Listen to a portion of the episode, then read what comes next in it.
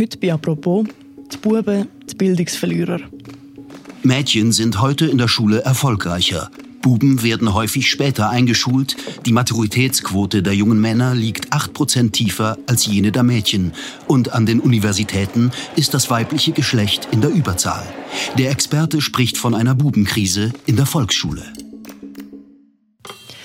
Seit Jahren berichten die Medien darüber, dass die Schule bubenfeindlich sei. Schlaue Mädchen, dumme Buben, titeln die Zeitungen. In der Politik redet man gar von einer Diskriminierung und Benachteiligung von Buben und Männern im Schweizer Schulsystem. Wie werden Buben dann benachteiligt? Und stimmen die Schlagzeilen überhaupt? Über das reden wir heute bei «Apropos», einem täglichen Podcast vom Tagesanzeiger und der Redaktion Tamedia. Mein Name ist Laura Bachmann und mir zugeschaltet ist der Christoph Gertsch, Journalist beim Magazin. Hoi Christoph. Hoi Laura. Christoph, ganz am Anfang nimmt es mich jetzt schon Wunder, wie gut bist du in der Schule? das ist mal ein Einstieg. Ich würde sagen, ähm, es ist mir, ich glaube, es ist mir relativ ring gegangen, meine Schulzeit. Ja, ich habe es eher schwierig gefunden und darum wir beide nicht ganz den Schlagzeilen entsprechen, weil die sagen ja eigentlich das Gegenteil. Jetzt, was steckt denn hinter diesen Schlagzeilen? Ist es statistisch wirklich erwiesen, dass Mädchen besser in der Schule sind wie Buben? Ja, siehst, und da sind wir jetzt schon mit drin. Das war eigentlich auch mal der Anfang von meiner Geschichte, wo ich, wo ich die Frage recherchiert habe. Der Anfang war tatsächlich, dass es die Schlagzeilen gibt, wie du es jetzt erzählt hast.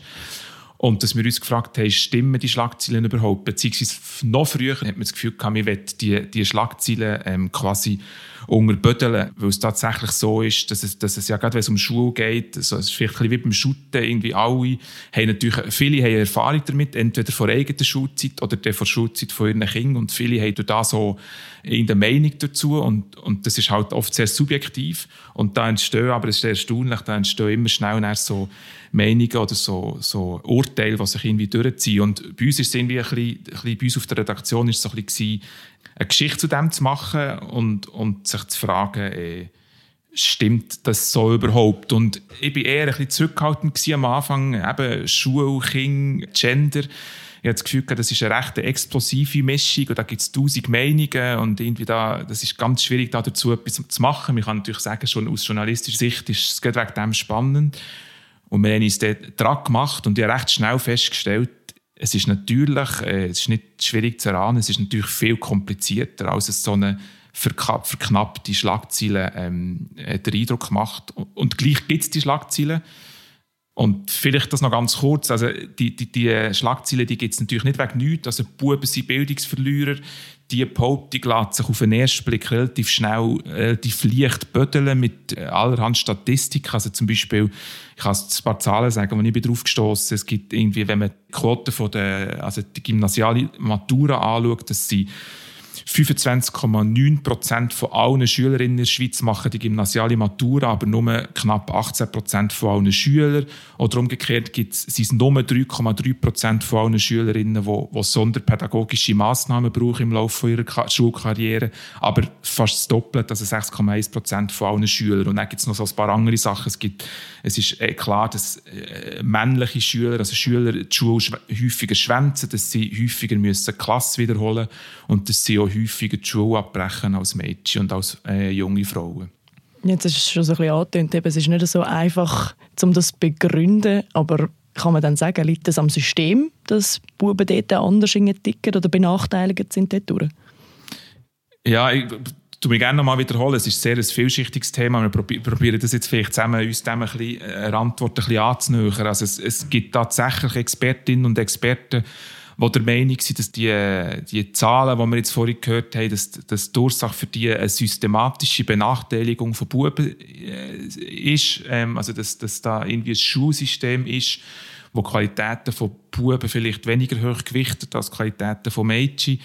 Da gibt es tausend Sachen dazu zu sagen. Das erste Mal ist natürlich, dass es, das hat zum Beispiel Margrit Stamm so gesagt, ähm, eine von der bekannten Bildungsexpertinnen in der Schweiz hat gesagt, es gibt natürlich nicht die Buben und nicht die Mädchen, sondern das ist ganz eine wichtige Erkenntnis zuerst mal. Also die Unterschiede unter den Geschlechtern, die sind viel grösser als die zwischen den Geschlechtern. Und gleich eben, wie gesagt, gibt es Expertinnen und Experten, die, die, sagen, mal, es gibt, es gibt die Benachteiligung, äh, ganz prominent, oder ich würde sagen, der prominenteste ist, ist der Alan Guggenbühl, ähm, der Psychologe, ja sehr eine hohe Meinung von ihm als, als Bubenexperten und als Psychologe.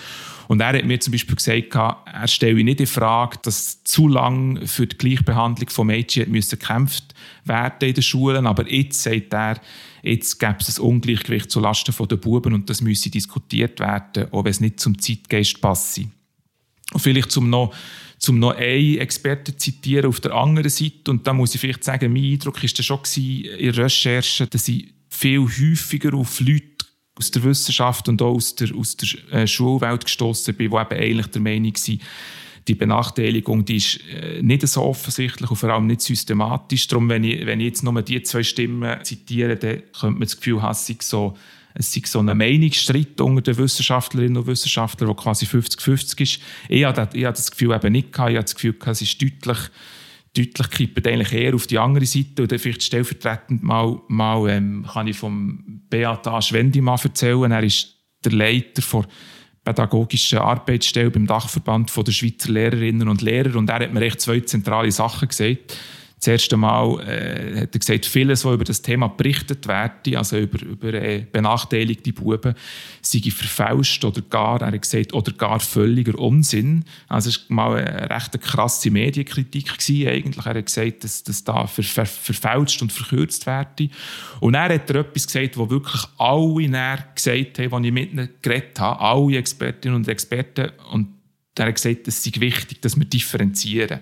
Jetzt ist das vielleicht ein bisschen unspektakulär, vor allem aus journalistischer Sicht.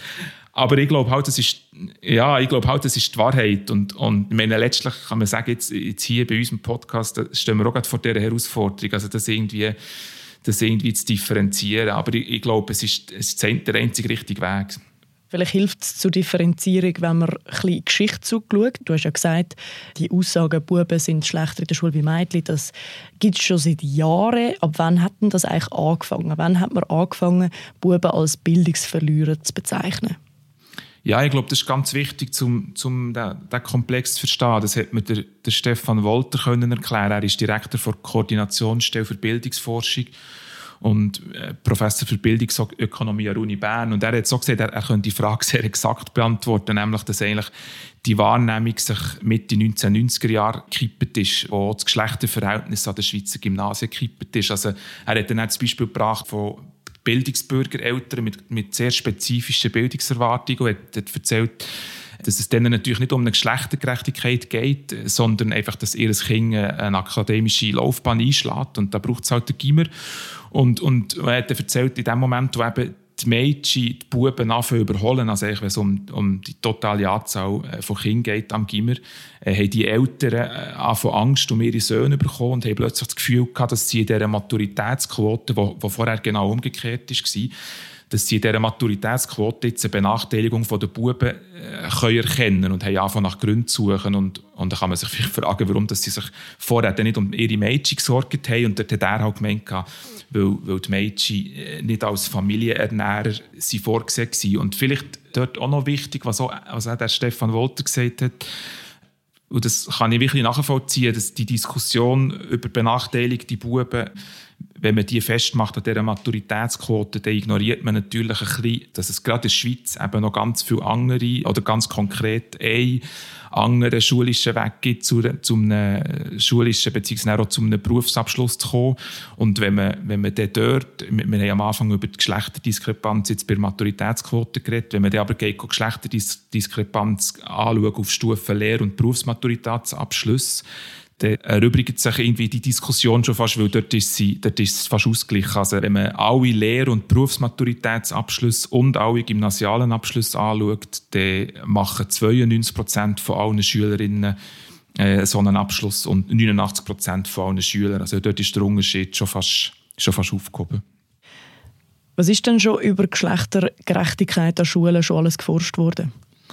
Ja, einerseits sehr viel und dann eben halt auch gleich noch nicht genug, aber ich kann vielleicht zwei, drei so Punkte herausgreifen, die mir wichtig, wichtig gedacht haben, wenn man über die äh, Bildungsungerechtigkeit redet, ob sie jetzt wahr ist oder nicht, die, oder die Benachteiligung von Buben, ähm, dann heisst es oft irgendwie, also vor allem auf Primarstufe heisst es oft, der Grund dafür sei, dass männliche Lehrpersonen auf Primarstufe massiv untervertreten sind. Und da gibt es einfach x Studien, wirklich x Studien, die belegen, dass weibliche Lehrpersonen Mädchen nicht bevorzugen. Und Lehrerinnen benoten auch nicht anders als Lehrer.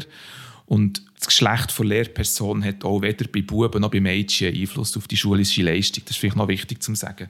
Das ist so eine, so eine, so eine Mehr, die sich wirklich hebt und wo man immer wieder hört. Äh, und es stimmt, aber einfach, es ist wirklich x-fach belegt worden. Ein bisschen schwieriger, das ist der zweite Punkt, wo man ein bisschen offen lassen muss. Schwierig, ein bisschen schwieriger ist es mit der Frage, ob das Geschlecht des Kindes bei der Benotung generell eine Rolle spielt, jetzt unabhängig vom Geschlecht der Lehrperson. Da widersprechen sich die Studien ein bisschen. Am ersten kann man vielleicht sagen, dass Mädchen in stereotyp weiblichen Fächern bevorteilt werden, also zum Beispiel in Sprache, und Buben in stereotyp männlichen Fächern, zum Beispiel in Mathematik. Und dann noch so einen dritten Punkt, und eben vielleicht auch im Zusammenhang damit, dass, dass es eine Geschichte gibt von, dem, von, dem, von dieser Erzählung «Buben sind Bildungsverlierer» und dass die Geschichte in den 90er Jahren anfängt äh, wirklich sehr gross angelegte Studie, die über 40 Untersuchungen mit, mit Daten von irgendwie zweieinhalb Millionen Schülerinnen und Schülern aus, aus Dutzenden Ländern verglichen hat, hat keinen einzigen Beleg dafür gefunden, dass sich die Schulleistungen der Buben über die Zeit verschlechtert hätten. Und über die Zeit heisst oft, also seit 1914. Also in den letzten 100 Jahren haben sich die Schulleistungen der Buben nicht verschlechtert. Das heisst eigentlich, ähm, die, die sagen, äh, die Schule hat sich gegen Buben anzuwenden, dass das halt einfach nicht stimmt. Die Schulleistungen der Buben sind nicht schlechter geworden, im Gegenteil, noch pointierter gesagt, dass es hat, keine, hat auch keine Veränderung von den Notenunterschieden zwischen, zwischen den Geschlechtern gegeben. Es würde halt, das würde eigentlich bedeuten, dass, dass sich die Mädchen schon seit je ein besser vielleicht in das Schulsystem zurechtgefunden haben, aber sie ihre Fähigkeiten nur, nur lange nicht äh, in entsprechenden Abschlüsse haben ummünzen können generell bei dem Thema, also was mich von Anfang an irritiert, ist, dass eigentlich jede Statistik von der Welt zeigt, dass Männer bessere Löhne haben. Sie sind mehr in Führungspositionen vertreten und sie haben im Job ein höheres Ansehen. Und wir reden da von einer Bildungsdiskriminierung von Buben in der Schule. Wie passt das genau zusammen? Ja, ich glaube, du sagst das passt nicht ganz zusammen. Und äh, Darum, ich, ich würde, es ist kompliziert, ich sage es jetzt noch einmal, aber ich würde gleich nach meiner Recherche nicht mehr von einer Bildungsdiskriminierung von Buben reden.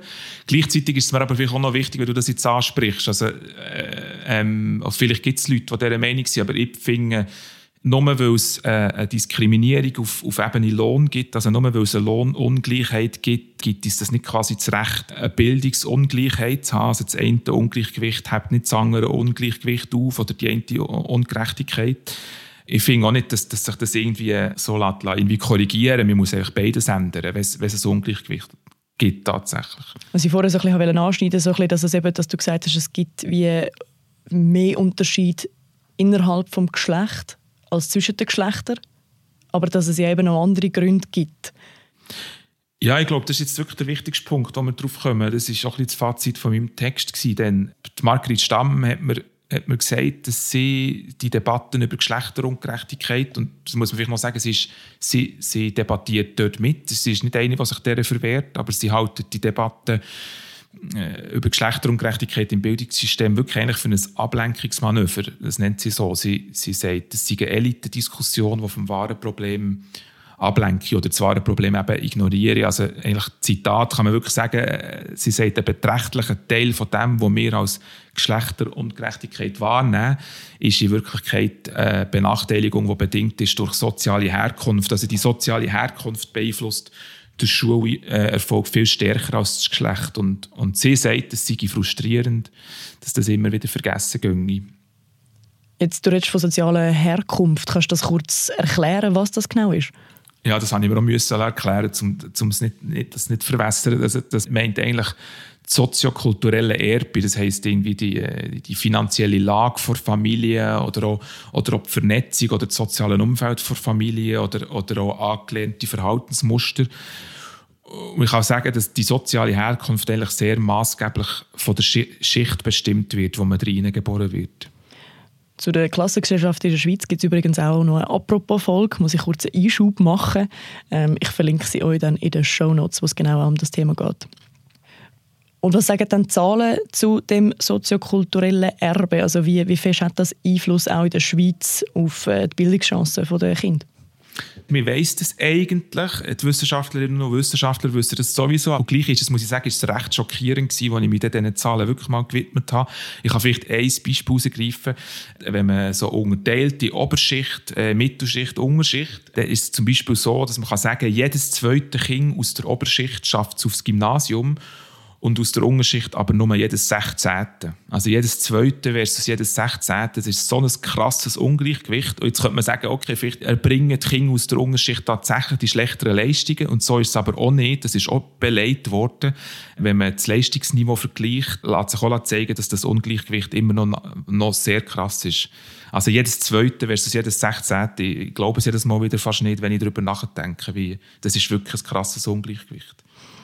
Also es hat extrem viele Faktoren, die, die Bildungschancen eigentlich beeinflussen, eben nicht nur Geschlecht, Mädchen oder Bub. Jetzt, nachdem du den Text geschrieben hast der, und dich mega mit dem Thema auseinandergesetzt hast, wenn du jetzt eben ein Fazit müsstest fassen, generell. Ja, ich, ich würde sagen, es zweifellos gibt es in der Schule ein bisschen mehr Buben als Mädchen, die daran scheitern, ihr Leistungspotenzial auszuschöpfen. Und da gibt es verschiedene Gründe. Vielleicht noch ganz kurz das gesagt, das passiert bei Schuldebatten oft, dass man die ganze Verantwortung der Schule gibt. Ich glaube, es ist wichtig, das noch ganz kurz zu sagen, dass die Verantwortung natürlich nicht bei der Schule allein liegt, sondern bei der Gesellschaft und vor allem auch bei, bei Eltern oder beim sozialen Umfeld von Schülerinnen und Schülern. Aber das Wichtigste ist erstens, die Debatte von benachteiligten Buben, die lenkt von einem größeren Problem ab, nämlich davon, dass wir eigentlich ein Ungleichgewicht nach sozialer Herkunft haben, primär in den Schweizer Schulen. Und zweitens ist sie aber vor allem auch darum ein Problem, das Narrativ der benachteiligten Buben, weil es einfach falsch ist. Aber es, es, hat so eine Kraft entwickelt, so eine Wucht in den letzten Jahrzehnten jetzt schon fast, dass es wie so ein bisschen, ähm, dass es wie so ein eine Geschichte ist, die sich selber in den Schwanz beißt. Also, es ist so ein starkes Narrativ und es hilft gerade Eltern, die Schwierigkeiten haben äh, mit ihren Kinderschule, ist sowieso eine sehr einfache Erklärung, je nachdem. Und durch das wird es so zu einer selbsterfüllenden der Prophezeiung. Das ist auch etwas, was man weiss, was man herausgefunden hat. Also, dass Buben so viel bessere Mathe und Mädchen so viel bessere Sprachen sind, das steckt so tief in unseren Köpfen dass Unterschiede, die auf biologischer Ebene vielleicht höchst geringfügig sind, dass die auf sozialer Ebene massiv verstärkt werden. Und ich glaube, das ist das Problem von dieser Debatte vor allem, dass, dass zu einfache Erklärung für ein viel größeres Problem liefern und durch das das Problem noch, noch verstärken. Eben wie du gesagt hast, die, die Narrative sind so fest in unseren Köpfen verankert. Wird es die Schlagzeilen in dem Fall auch noch in Zukunft geben? Wie wird die Debatte weitergeführt? Ja, sie wird wahrscheinlich immer wieder kommen und gehen. Und das ist vielleicht ein bisschen das Problem. Sie verschwindet ja mal wieder und dann greift irgendwie jemand wieder auf. Ich glaube einfach, was ich wirklich sagen kann, oder dafür kann plädieren ist, es gibt eine Wissenschaft, die sich sehr gut mit diesen Fragen auskennt. Und es gibt ganz viele Wissenschaftlerinnen und Wissenschaftler, die, viel zu dem geforscht haben, sich viel zu dem Gedanken machen. Und es lohnt sich einfach, denen zuzulassen und, und, sich, und denen halt wirklich zuzulassen und irgendwie nicht nach der ersten knalligen Aussage äh, abzuhängen, sondern äh, mit ihnen in, in, in, die Teufel zu gehen. Und dann stellt man fest, dass eben, wie, wie wir es jetzt herausgefunden haben zusammen, dass, dass es viel komplizierter ist. Ich hoffe fest, dass es Raum gibt in der öffentlichen Debatte oder auch im Journalismus, dass es für die Verteufung immer mal wieder Platz hat. Okay. Danke, Christoph. Danke, Laura. Das war eine weitere Folge von «Apropos», einem täglichen Podcast vom Tagesanzeiger und der Redaktion Tamedia. Merci fürs Zuhören. Wir hören uns morgen wieder und ciao zusammen.